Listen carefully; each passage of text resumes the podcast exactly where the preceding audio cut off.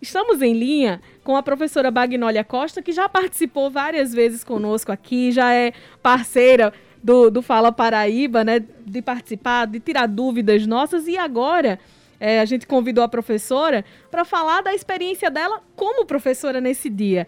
Seja bem-vinda, professora Bagnólia. Primeiro, parabenizá-la pelo Dia do Professor.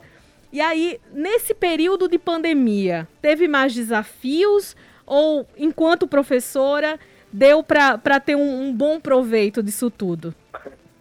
É, bom dia, né? Bom dia a todos do Fala Paraíba e gratidão pela oportunidade que vocês estão dando para que uma professora venha hoje aqui, né, no Dia do Professor, falar de, um, de uma profissão é, tão importante, né, e imprescindível para a humanidade, né?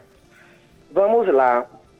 A situação de pandemia para nós professores, ela foi por demais, é, vamos dizer assim, foi um fator de adoecimento. Nós aqui na UFPB tivemos um número enorme de, de professores que entraram em processo de adoecimento mental, porque o, o, o momento pandêmico afeta, afetou todo mundo. Né? Não é porque nós somos professores que a gente estava imune às consequências desse isolamento.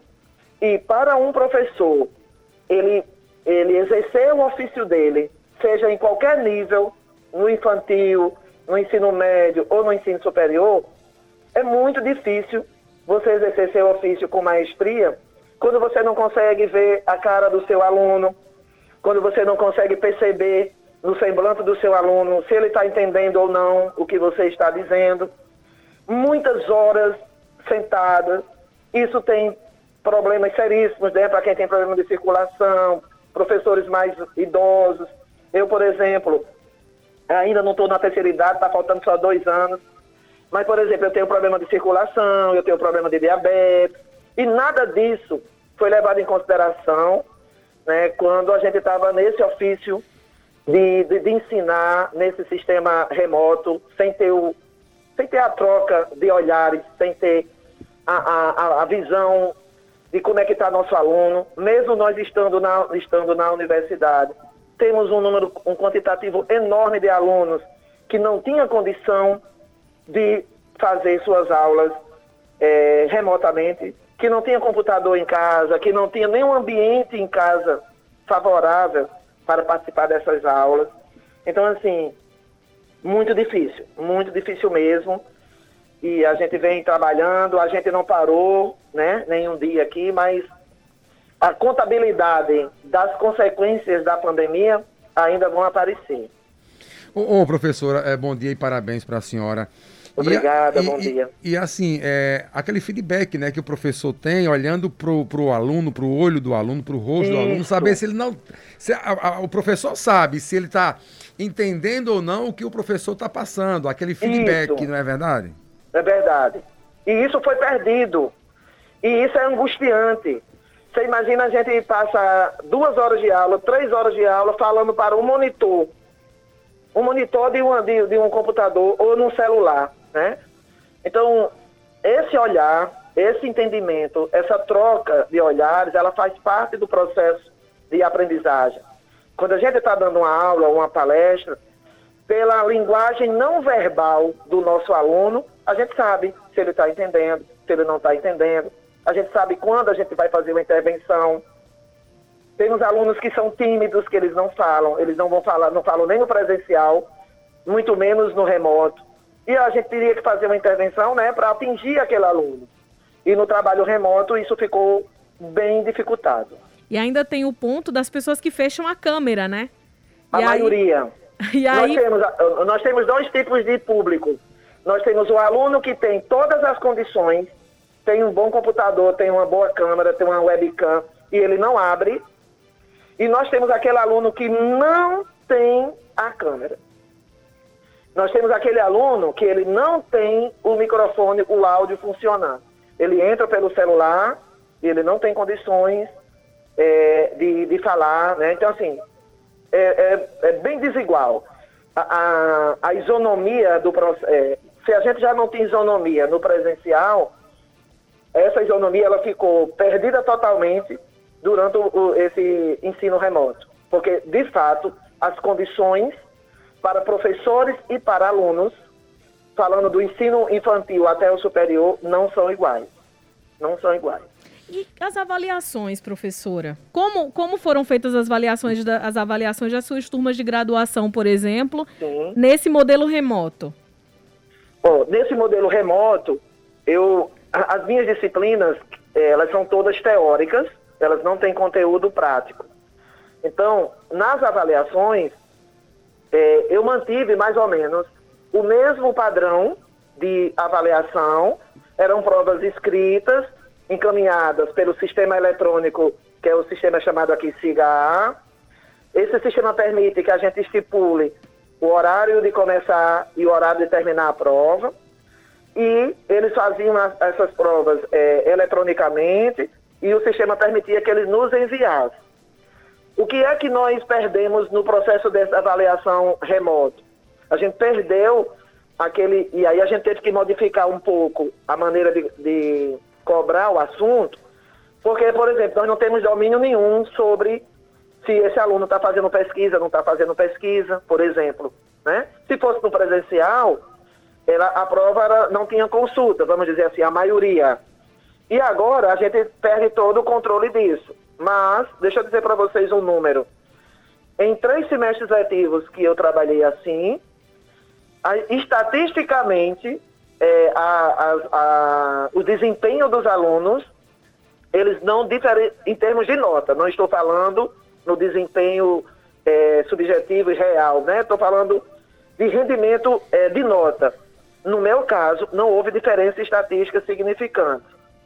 Ou seja, mesmo eles podendo consultar, o resultado não diferiu estatisticamente de quando a gente tinha as turmas presenciais.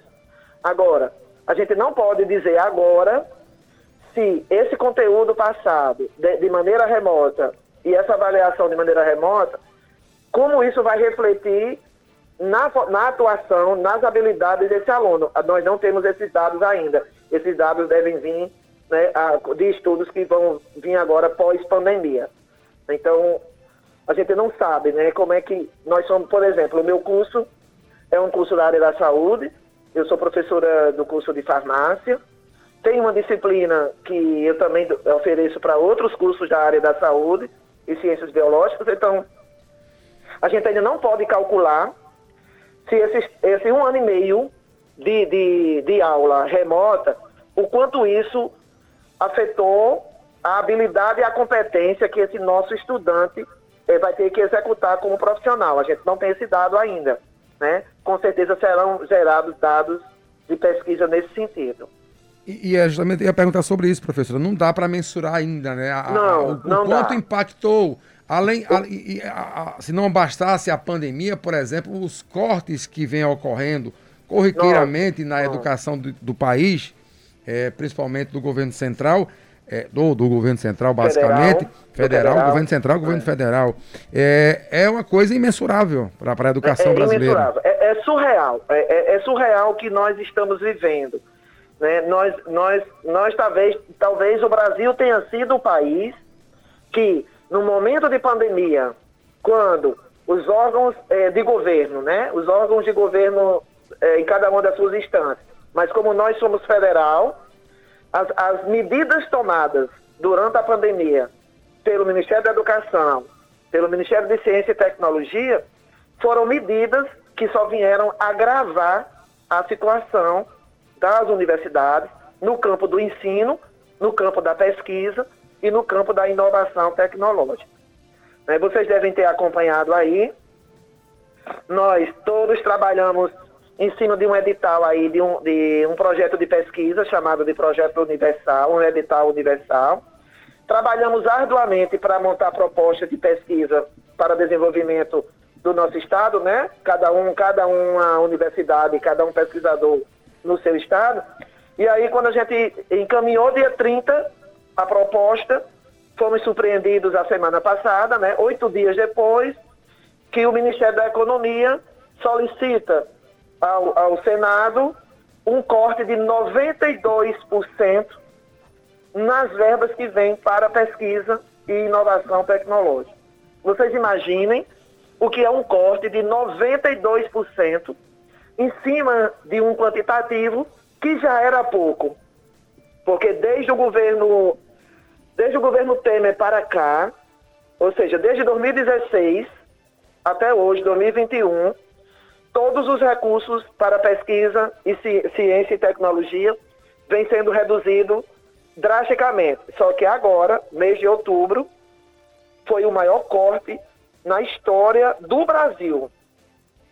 Não tem como, não tem como o Brasil manter a sua soberania, a sua independência, a sua civilidade sem investimento em ciência e tecnologia. Esses recursos é. que, foram, que foram remanejados a pedido do Ministério da Economia nessa decisão na semana passada do Congresso Nacional, eles, eles mexem com bolsas de iniciação científica da graduação Vale salientar um assunto que a gente já tocou aqui no programa, os ouvintes certamente vão lembrar, e a senhora já tocou também em outras ocasiões. A é. ausência de bolsas de pós-graduação, que já, enfim, vários cursos da área de humanas, da área de saúde, de outras áreas, já vem sofrendo com essa redução de bolsa nos últimos anos. E aí, com um corte desse, mexe ainda mais com, com investimento para o básico, né? De laboratórios, básico, por exemplo. Para o básico de formação mesmo. Deixa eu dizer uma coisa para você. A gente está numa pandemia há quase dois anos e um pouquinho antes da pandemia, o governo federal, através do Ministério da Ciência e Tecnologia, que é o que fomenta as bolsas de iniciação científica, que é em nível de graduação, mestrado e doutorado, né? Sabe o que, é que, foi, sabe o, que o governo federal fez? Há um ano e, e é, é quase o tempo da pandemia. Ele cortou todas as bolsas de iniciação científica, para a área das ciências humanas e sociais. A UFPB hoje só tem alunos da área de ciências humanas, vamos falar o que é ciências humanas e sociais. Pessoal de direito, psicologia, serviço social. Esses, esses cursos, essas áreas, foram privadas pelo governo federal de ter bolsa de iniciação científica. Porque o governo federal entende que ciência não só é ciência se for de tecnologia, não é ciência, não de ciências humanas. A UFPB, com recursos próprios, ainda no, no, no mandato anterior, da, na, na gestão anterior uhum. da professora Margareth, e agora na gestão do professor Valdinei, man, está mantendo as bolsas de iniciação científica do pessoal de humanas e sociais com recursos próprios da UFPB. Mas para o governo, para o Ministério da Educação, para o Ministério de Ciência e Tecnologia, as ciências humanas e sociais não são ciências, na visão deles, porque não precisa mais formar, né? Eu não preciso ter um, eu não preciso ter um cientista político, eu não preciso mais ter um economista, eu não preciso mais ter um cientista na área de direito. Essa é a visão do governo federal que está aí. E aí muitos desses estudantes de pós-graduação conseguem bolsas com, com editais como o da FAPESC, que é do governo do estado. Há poucos, há poucos meses, acho que dois meses atrás, três meses, foi publicado o edital da FAPESC com bolsas para mestrado e doutorado. E todos os programas, ou a maioria dos programas da UFPB, inscreveram seus projetos para conseguir Isso. cada programa uma, duas bolsas, para que os alunos tivessem acesso é. a algum tipo de benefício, porque tem alunos em pós-graduação com muita necessidade financeira também, né? Isso. Olha, o, o, o, você agora tocou num assunto importante que eu vou ter que ressaltar. Os cortes de bolsas na pós-graduação, né? Eu falei da iniciação científica, uhum. que é de graduação. Os cortes de bolsa na pós-graduação são assustadores. Na, na, nesses últimos três anos, eu sou professor, eu oriento, né, na mestrado e doutorado, num programa de produtos naturais. Esse programa, ele é nível 6 pela casa. Imagine vocês que o maior nível é 7. Nós estamos num nível de excelência nacional e internacional. O nosso programa nível 6, para vocês terem uma ideia como é difícil chegar nesse nível 6, a UFPB inteira só tem dois cursos nível 6. E não tem nenhum nível 7. Nós recebemos corte de mais de 30% das bolsas. Se não fosse o edital da FAPESC, agora vamos lá. Vamos tirar o chapéu para o governo do estado, através da tua Secretaria de Ciência e Tecnologia, que ressuscitou a nossa Fundação de Apoio à Pesquisa. De, de, em 30 anos que eu tenho de UFPB, nunca vi um investimento em ciência e tecnologia com bolsas dos mais variados níveis e com financiamento de projetos, como a FAPESC, a Fundação de Apoio à Pesquisa do Estado da Paraíba, está fazendo agora. Então a gente precisa tirar o chapéu para o governo do Estado, que entendeu que um Estado só se desenvolve se ele tiver incentivo de ciência e tecnologia. Nós tivemos governadores aí que eram da área da saúde, né? E nunca fizeram, nunca fizeram o que esse governo está fazendo. Então, independente de partido, nós estamos fazendo, nós estamos falando de ações. A FAPESC PB, ela ressuscitou e ela quem está sendo o suspiro, o oxigênio que as universidades estão recebendo do estado da Paraíba está sendo por conta da FAPESC.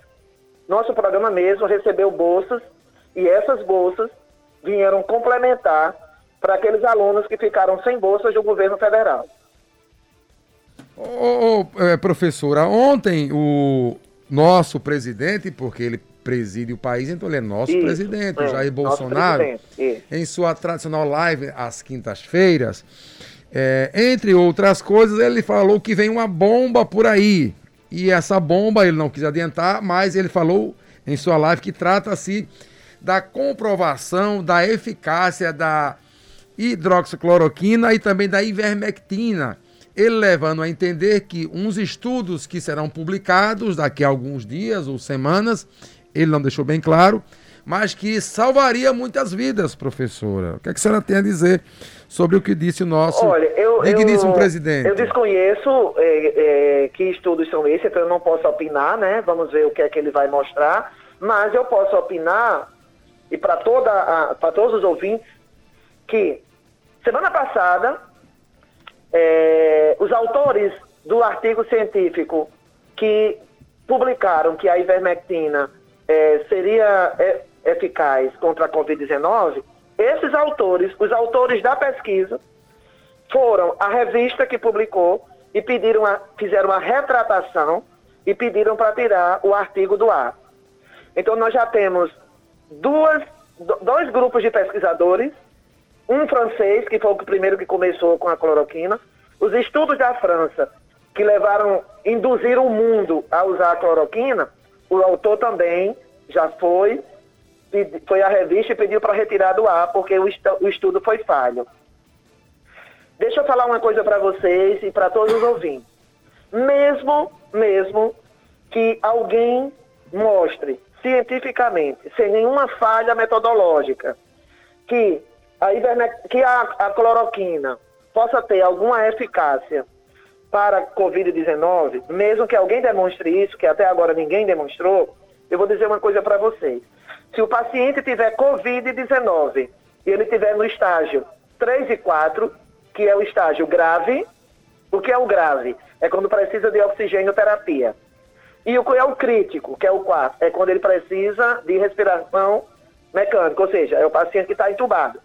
Qualquer um desse grupo de pacientes que vier a tomar cloroquina ou azitromicina, que os médicos da Paraíba, alguns continuam prescrevendo, hospitais particulares da Paraíba continuam prescrevendo azitromicina, ivermectina, vitamina C, zinco, não sei o quê, azitromicina e cloroquina podem.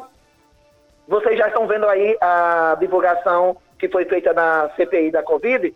Essas duas drogas, esses dois medicamentos, aceleram a morte de um paciente com Covid grave ou Covid crítica, porque azitromicina e cloroquina causam no coração dos pacientes uma arritmia cardíaca chamada é, síndrome do QT longo e essa arritmia ela é muitas vezes fatal. E por que, é que eu estou dizendo para você? Porque o vírus, o novo coronavírus, ele não ataca só o pulmão, ele ataca também o coração. E o vírus já causa essa disritmia no coração. o vírus já causa é, uma inflamação no coração. Vocês estão acompanhando muitos pacientes, até que recebem alta, dizendo que ficaram livres da Covid, mas estão morrendo subitamente com ataque cardíaco. Nós temos vários pacientes com, é, é, como é que se diz, com problema de AVC, com problema de morte cerebral, coisas que a gente não via lá no início da pandemia. Então, assim, nós nunca vamos ter certeza que naquele período de março de 2020 até junho de 2020, quando ficou autorizado o uso da cloroquina para os pacientes graves e críticos, tenham certeza, nós não vamos conseguir comprovar isso, mas muitos tiveram a morte acelerada pelo uso desses dois medicamentos, cloroquina e azitromicina. A ivermectina não. A ivermectina ela não causa nenhum dano no coração. O problema da ivermectina, o dano é neurológico, deixar pacientes com esquecimento tal, e o dano é para o fígado e para os rins, que vai, vai aparecer um pouco mais tarde. E aí uma fala como essa do presidente da República repetindo que voltará a tomar esses medicamentos pode influenciar muita gente, né? Com certeza, né? Um líder de uma nação, né? Um líder de uma nação, ele é um influenciador nato, né? Uhum. Então, o que um presidente diz, né? Quem deveria ser os grandes influenciadores nesse momento deveriam ser os cientistas e os pesquisadores. Mas os cientistas e os pesquisadores não têm vez, né? Quando a gente fala assim, um país tem que ter investimento em ciência e tecnologia, é preciso que as pessoas entendam, né? Por exemplo, a gente ouviu do, do presidente do Conselho Federal de Medicina que os médicos não eram obrigados a seguir a ciência, não. Que eles poderiam seguir é, o que eles veem lá no, no, dia a dia do laboratório, do, do ambulatório, né? Observações individuais de pacientes. Uhum. Isso é uma síntese, isso é um crime. Isso é. Eu não sei onde é que nós vamos parar com isso é, é preciso que a população entenda. O celular que eu estou usando agora, o aparelho de ultrassom que o médico usa, o aparelho de ressonância que o médico usa, tudo isso só foi possível por conta de ciência e tecnologia. Então, a ciência e a tecnologia, elas estão embutidas em várias coisas do nosso dia a dia, mas que a nossa população nem enxerga, porque talvez a gente esteja falhando enquanto enquanto escola, em, em falar a linguagem mais clara para a população do que é ciência e do que é tecnologia. Todos os exames que alguém faz aí, qualquer exame, ele só foi possível por conta de uma pesquisa científica. Então a ciência, sem ciência não há futuro. E é a ciência que está salvando a humanidade da pandemia. As vacinas só são possíveis com pesquisa científica. E é a vacina que está fazendo a gente sair dessa pandemia. Queremos agradecer muito a sua participação conosco, professora Bagnoli. Chegou uma pergunta aqui de um ouvinte, vou fazer e, e, e pedir uma resposta rapidinha da senhora. Ele perguntou sobre a questão de salários, né? Ele falando dos salários dos professores que e aí dizendo do, do setor federal, né, que não vem aumentando Sim. desde a derrubada de Dilma Rousseff, desde que ela saiu do isso. governo, não tem reajuste salarial nem para professores e também e não tem para os servidores. É. Pronto, alguém falou num ponto importantíssimo, né?